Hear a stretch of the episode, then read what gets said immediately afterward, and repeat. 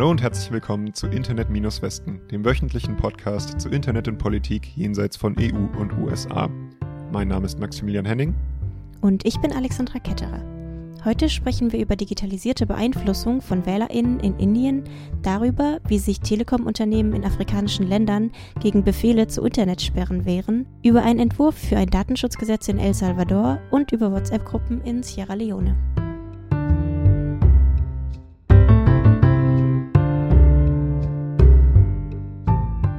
Indien stehen Wahlen zu einigen regionalen Parlamenten an. Gewählt wird auch im südlichen Unionsterritorium Puducherry und dem benachbarten Bundesstaat Tamil Nadu. Und in beiden werden anscheinend kreative Wege ausprobiert, die Ergebnisse auf digitalem Weg zu beeinflussen. In Puducherry beschwerte sich der Präsident einer nationalen Jugendorganisation beim Madras High Court, dass er Anfang des Monats eine WhatsApp-Nachricht erhalten hatte. Zitat: Komm und tritt der Bewegung bei, ein neues Puducherry zu bauen. Premierminister Narendra Modi und die BJP verpflichten sich zum besten Puducherry mit Link zu einer WhatsApp-Gruppe. Andere Mitglieder seiner Organisation hätten ebenfalls ähnliche Nachrichten erhalten. Aber Wahlwerbung oder generell Spam ist ja jetzt erstmal nichts so Außergewöhnliches, oder? Das stimmt, aber dieser Fall hat noch eine zusätzliche Dimension, und zwar, woher kamen die Nummern? Der Einreicher der Beschwerde schreibt, dass äh, er aus Interesse dem Link der, zu der WhatsApp-Gruppe beigetreten ist und den Admin der Gruppe gefragt hat, woher dieser seine Nummer denn bitte habe. Und der habe geantwortet, er solle sich an die Regierungspartei BJP wenden. Das Problem? Die Nachrichten gingen nur an Nummern, die im ATA-System verzeichnet waren. Laut dem Einreicher der Beschwerde bei ihm zum Beispiel an Mutter und Schwester, aber nicht an seine Großmutter. Aadhaar ist Indiens nationales biometrisches Identifikationssystem, ursprünglich geplant zur Ausgabe von Sozialhilfen. Es gab auch schon seit längerer Zeit Berichte über einige Probleme damit, zum Beispiel über Pläne, dieses Sozialhilfesystem mit einem geplanten System zur Überwachung mit Hilfe von Gesichtserkennung zu verbinden. Außerdem gab es schon einige Berichte über Leute, die verhungert sind, weil Lebensmittel nicht an sie ausgegeben wurden, weil wegen Stromausfällen die biometrische Kontrollausrüstung nicht mehr funktioniert hatte. Und ADA wurde nun auch mit dem nationalen Wählerinnenverzeichnis verbunden.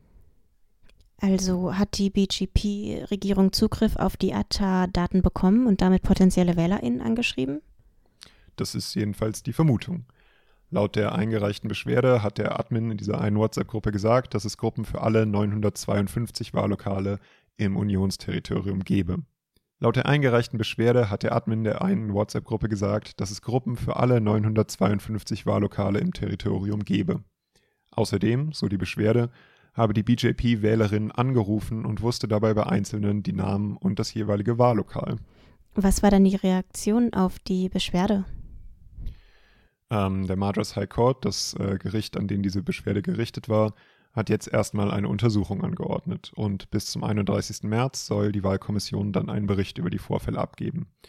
Die BJP soll sich außerdem erklären und außerdem haben die Richter laut überlegt, ob die Wahlen denn nicht verschoben werden könnten nach diesem Vorfall. Die Wahl soll eigentlich am 6. April stattfinden. Und was ist in Tamil Nadu passiert? Im Nachbarstaat Tamil Nadu soll eine der zwei Parteien, die sich dort seit den 60ern an der Macht im Bundesstaat abwechseln, Bezahl-Apps wie Google Pay, PhonePay und Paytm benutzen, um WählerInnen zu bestechen. Das berichtet die Nachrichtenseite Medianama. Ähnlich wie in Puducherry sollen die Nummern dafür, in diesem Fall aus einem Verzeichnis zur Ausgabe von Lebensmittelhilfen kommen. Problem hier, es gibt keinerlei Übersicht über die Dienste wie Google Pay durch die indische Zentralbank. Das heißt, es kann nicht nachvollzogen werden, was genau hier passiert ist. Der Ablauf soll laut Medianama aber ungefähr so sein. Die ArbeiterInnen der Partei versprechen den WählerInnen Geld. Die machen dann in den Wahlkabinen mit ihrem Handy Fotos von ihrem ausgefüllten Wahlzettel, schicken das Bild an die Partei und kriegen direkt das Geld überwiesen. Die Summe für eine Stimme soll 2000 Rupien, rund 23 Euro betragen. Immer mehr autoritäre Regime in Afrika nutzen Internetsperren als effektives Werkzeug für digitale Repression. 2019 nahm die Zahl der Shutdowns in Afrika um die Hälfte zu, so die NGO Kipesa in einem jetzt gerade veröffentlichten Bericht. Eine entscheidende Rolle dabei spielen die Telekom-Unternehmen und Internetprovider der Länder, Regierungen fordern von ihnen zum Beispiel, die Internetgeschwindigkeit zu verlangsamen, den Zugriff auf Social-Media-Plattformen zu sperren oder sogar den gesamten Internetzugang zu blockieren. Der Bericht der CIPESA untersucht die unterschiedlichen Reaktionen der Unternehmen auf die Befehle der eigenen Regierungen. Und zu welchem Ergebnis kommt er dabei so? Die Reaktion und generell der Handlungsspielraum fällt natürlich in den verschiedenen Ländern unterschiedlich aus. Die meisten Unternehmen folgen aber den Befehlen in stillem Gehorsam und dulden Zensuranordnungen. Sie verweisen dabei auf ihre Lizenzbedingungen, aber auch um das eigene Geschäftsinteresse zu wahren. In manchen Beispielen distanzieren sich die Anbieter und die Regierung sogar von den Shutdowns, also pochen darauf, dass es die Shutdowns überhaupt gar nicht gegeben hat. In anderen Fällen veröffentlichen die Unternehmen die geheimen Befehle der Regierung, also leaken quasi die Briefe, die sie bekommen haben oder die Befehle, die sie bekommen haben und geben an, ihnen folgen zu müssen, da sie sonst mit strafrechtlichen Konsequenzen wie Gefängnisstrafen oder Geldbußen rechnen müssen. Okay, gibt es auch noch andere positive Beispiele? Es gibt einige sehr spannende Beispiele. Manche Unternehmer, Provider und Regulierungsbehörden finden Wege, gegen die Sperren zu protestieren. Zum Beispiel in Lesotho, das ist der Staat, der von Südafrika umschlossen wird. Im November 2016 wollte dort die Regierung den Zugang zu Twitter und Facebook sperren. Laut der Regierung wurden nämlich dort Lügen über sie verbreitet. Daraufhin haben sich die zwei großen Telekom-Unternehmen mit der Regulierungsbehörde zusammengetan, um sich gegen die Regierung zu wehren. Zuerst veröffentlichten die Unternehmen die Befehle der Ministerien, also leakten die Dokumente und trafen sich mit dem Minister, um für den uneingeschränkten Zugang einzustehen. Der zuständige Minister aber wollte gar nichts davon hören und befahl die Sperrung noch einmal, woraufhin die Unternehmen darauf verwiesen haben, dass die Anordnung von der Regulierungsbehörde kommen müsse, die sich aber dann diesem Schritt auch widersetzt hat. Also konnte die Regierung die Sperrungen letztendlich nicht durchsetzen. Okay, das heißt, es ist eine gute Strategie, mit der Regierungsbehörde zusammenzuarbeiten und alles zu leaken. Also Zusammenarbeit mit wer in den Behörden zusammenarbeiten will und möglichst viel Transparenz dazu. Genau, das haben Telekom-Unternehmen in Benin nicht geschafft, aber haben einen anderen Weg gefunden, ihre NutzerInnen zumindest auf eine andere Art entgegenzukommen. Dort blockierte die Regierung im April 2019 während der Parlamentswahl das Internet. Die beninische Presse sprach von Präventivmaßnahmen, Zitat, um Aufrufe zur Gewalt am Tag der Parlamentswahlen zu vermeiden. Nach der Empörung von Nutzerinnen und zivilgesellschaftlichen Organisationen entschuldigte sich MTN Benin, das Telekom-Unternehmen, für die Netzunterbrechung, wies aber die Verantwortung zurück und erklärte stattdessen, dass die Entscheidung außerhalb seiner Kontrolle lag. Aber das Unternehmen erstattete den NutzerInnen 400 Megabyte Datenpakete zurück die durch die Internetunterbrechung verloren gegangen waren. Naja, immerhin, okay. Und äh, gibt es noch andere Unternehmen, die sich gegen Befehle zu Netzsperren gewehrt haben? Ja, ein interessantes Beispiel gab es noch in Guinea. Dort ordnete die Regierung während der Präsidentenwahl im Oktober 2020 einen Shutdown an. Orange Guinea legte offen, dass die guineische Agentur für Post- und Telekommunikationsregulierung alle Telekom-Anbieter aufgefordert hatte, die Internetgeschwindigkeit zu reduzieren. Ein Sprecher von Orange Guinea hatte der Regierung gegenüber gesagt, dass sie dem nicht nachkommen können, denn ihre Bandbreite sei zu groß und eine Drosselung würde deshalb weniger Auswirkungen haben, als die Regierung das wollte. Stattdessen soll die Regierung dann das Unternehmen mit der Internetsperre beauftragt haben, das für den Zugang zum Internetkabel im Atlantik verantwortlich ist. Bolivien, El Salvador und Guatemala sind die einzigen Länder in Lateinamerika, die noch kein eigenes Datenschutzgesetz verabschiedet haben. In El Salvador könnte sich das dieses Jahr ändern. Das Parlament arbeitet momentan an einem Entwurf und die NGO Derechos Digitales hat nun ihre Einschätzung dazu veröffentlicht.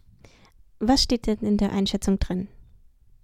Zuerst einmal, dass die Idee zum Gesetz an sich sehr gut ist. Es gibt verschiedene Angelegenheiten in El Salvador, bei denen so ein Datenschutzgesetz hilfreich wäre. Der Regos Digitales erwähnt eine Stadt, die Kameras mit Gesichtserkennung aufgehängt hat.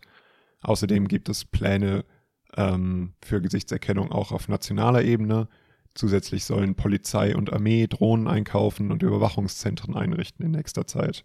Für den staatlichen Umgang mit persönlichen Daten gab es bisher auch schon einige Regelungen. Dazu kamen verschiedene Gerichtsurteile zum Datenschutz, aber für Unternehmen gab es zum Beispiel noch nichts und damit mit den gesammelten Daten nicht einfach so irgendwie irgendwas gemacht werden kann, soll es ein neues Datenschutzgesetz geben? Genau. Dementsprechend stehen dann auch so grundsätzliche Sachen drin, wie dass Leute zustimmen müssen, bevor ihre Daten gesammelt werden können. Der Regos Digitalis lobt außerdem, dass im Entwurf neben dem Recht auf Privatsphäre auch das Recht auf informationelle Selbstbestimmung erwähnt wird. Es soll also einen grundsätzlichen Anspruch geben, die eigenen personenbezogenen Daten selbst verwalten zu dürfen. Dagegen stehen aber viele Ausnahmen. Daten zur Einschätzung der Kreditwürdigkeit, also vergleichbar mit der deutschen Schufa, sind ausgenommen. Ebenso die Sammlung von Daten für private Zwecke, also solche ohne kommerzielle Anwendung. Da bleibt eine Menge Interpretationsspielraum offen. Und dann gibt es die übliche Ausnahme für Daten, die für die öffentliche Sicherheit oder die Sicherheit des Staates gesammelt werden. Auch hier wird nicht näher beschrieben, welche das sein sollen. Gibt es Vorgaben zur Verarbeitung der Daten? Da gibt es noch einen weiteren sehr interessanten Mangel an Präzision. In dem Entwurf steht nämlich, dass Daten, Zitat, auf legale Weise verarbeitet werden müssen. Bloß was denn legal heißt, müsste halt auch da stehen. Was im Entwurf allerdings drin steht, sind die sogenannten ARCO-Rechte. Das steht auf Spanisch für Zugang, Berechtigung, Beendigung und Widerspruch. Also dass Personen Zugang zu den eigenen Daten haben müssen, dass man sie berichtigen kann, dass man die Zustimmung zu ihrer Speicherung beenden kann und dass man der Speicherung insgesamt widersprechen kann. Hier gibt es aber noch ein anderes Problem. Im aktuellen Entwurf wird das Recht auf Widerspruch das Recht auf Vergessenwerden genannt. Das Recht auf Vergessenwerden ist aber eigentlich das Recht, zum Beispiel Links zu nicht mehr zutreffenden Presseartikeln über sich selber von Suchmaschinen löschen zu lassen. Das geht eigentlich um öffentliche Informationen und nicht um die Löschung von gespeicherten persönlichen Daten. Diese beiden Begriffe werden hier fürs Gleiche benutzt. Also gibt es eigentlich kein Recht auf Widerspruch oder wie soll das zusammen funktionieren? Naja, das gibt es schon, es wird halt bloß mit einem anderen Begriff bezeichnet. Dabei sind Informationen, deren Veröffentlichung von öffentlichem Interesse ist, also das, worum es eigentlich beim Recht auf Vergessenwerden geht, aus der Regelung sogar noch explizit ausgenommen. Es hat ja nie jemand gesagt, dass Gesetze zum Datenschutz einfach zu verstehen sein müssen. Damit aber noch nicht genug. Der Rechos Digitales erwähnt auch noch eine wichtige Frage, die im aktuellen Entwurf nicht geklärt wird, und zwar, wer soll aufpassen, dass die Bestimmungen auch eingehalten werden? Sie sehen hier drei Optionen. Erstens ein schon bestehendes Institut für den Zugang zu öffentlichen Informationen, das bisher auch für die Verwaltung von persönlichen Daten durch Behörden zuständig war. Das würde also ungefähr dem deutschen Beauftragten für Datenschutz und Informationsfreiheit nahekommen. Ansonsten die Aufgabe der Verwaltung von Datenschutz an das Direktorat für den Schutz von Konsumentinnen abgeben oder drittens eine ganz neue Behörde zu eröffnen. Für das Institut spricht das schon vorhandene Personal, für die Direktion die Ausrichtung auf die Wirtschaft und für eine neue Behörde die Möglichkeit, eine neue unabhängige, mit Expertise ausgestattete Organisation zu schaffen. Das muss noch geklärt werden. Insgesamt ist der Rechos Digitalis aber zuversichtlich, dass aus dem Gesetz etwas werden wird. Die Parteien scheinen sich in diese Richtung auch relativ einig zu sein. Sierra Leones aktuelle Gesetze zur freien Meinungsäußerung schützen online nicht genug vor Belästigung und Drohungen. Außerdem werden BürgerInnen schnell mit Strafverfahren bedroht. Das schreibt die Nachrichtenseite Global Voices. Ein neuer Entwurf für ein Cybercrime-Gesetz könnte das Smartphone einer Bürgerin zu einem Tatort machen, so der Autor Alhaji Koroma. Wie sieht's denn generell mit dem Internet in Sierra Leone aus? Ein neuer Bericht der NGO CIPESA, die wir vorhin schon im Bericht über die Internetsperren erwähnt haben, beurteilte die Gegebenheiten in den letzten Jahren. Zum Beispiel im März 2018 wurde das Internet am Tag der Parlamentswahlen abgeschaltet. Die Blockade des digitalen Zugangs zu Informationen stand im Widerspruch zu dem Gesetz über den Zugang zu Informationen aus dem Jahr 2013. Dem Gesetz wurden Ausnahmen zugefügt. Die Informationen, die sich beispielsweise auf die nationale Sicherheit und Verteidigung, internationale Beziehungen, Ermittlung und Strafverfolgung beziehen, wurden da einfach ausgeklammert. Ein Datenschutzgesetz gibt es in Sierra Leone noch nicht. Okay. Und wohin meinst du, dass jetzt über ein neues Cybercrime-Gesetz verhandelt wird? Genau, das Cybercrime-Gesetz liegt dem Parlament in Sierra Leone vor. Darin werden auch Richtlinien zum Datenschutz und zur Privatsphäre verhandelt. Mit dem Gesetz reagiert das Land auf eine Serie von sehr gewaltvollen Auseinandersetzungen, die in WhatsApp-Gruppen provoziert worden sind. Laut der Regierung soll das Gesetz Klarheit über Strafbestände und Strafen für Cyberkriminalität schaffen und die nationale Sicherheit und Kriminalität in digitalen Räumen besser handhaben. Was war das mit den WhatsApp-Gruppen? Was genau ist da passiert? Letztes Jahr kam es zu einer gewalttätigen Auseinandersetzung in einem westlichen Fischerdorf namens Tombo und im nördlichen Dorf Makeni. Die Regierung macht eine Social-Media-Persönlichkeit namens Adebayor dafür verantwortlich. Diese Person beschreibt sich als Stimme der Opposition und agiert momentan aus den Niederlanden. Seiner WhatsApp-Gruppe folgen besonders junge Menschen in Sierra Leone. Tombo und Makeni sind beides Hochburgen der Opposition und Adebayor vertrat in seiner WhatsApp-Gruppe die Meinung, dass die Menschen dort von der Regierung unfair behandelt werden und rief die Jugend dazu auf, gegen die Regierung zu protestieren. Im Fall des Fischerdorfs zum Beispiel hielt er die Menschen an, gegen die Covid-Restriktionen zu demonstrieren. Und bei den Protesten gab es dann mehrere Tote und sehr viele Verletzte. Und dagegen soll das neue Cybercrime-Gesetz jetzt vorgehen? Genau, es soll Menschen davon abhalten, aggressive Botschaften zu hören und auch zu teilen. Hass und Hetze gegen die Regierung online sollen kriminalisiert werden. Hier kommen wir wieder zur Frage, die wir, glaube ich, jetzt auch schon in sehr vielen Podcasts hatten. Wo ist die Linie zwischen Meinungsfreiheit und Hate mhm. Speech? Ja. Denn das vorgeschlagene Gesetz verbreitet laut dem Autor von Global Voices Angst und bietet einen legalen Vorwand, um gegen Andersdenkende vorzugehen und den wertvollsten Besitz der Jugendlichen zu beschlagnahmen, nämlich deren Mobiltelefon. Bürgerinnen und Oppositionsmitglieder argumentieren, dass der Gesetzentwurf als Kanal für die Unterdrückung digitaler Rechte und Freiheiten durch die Regierung dient.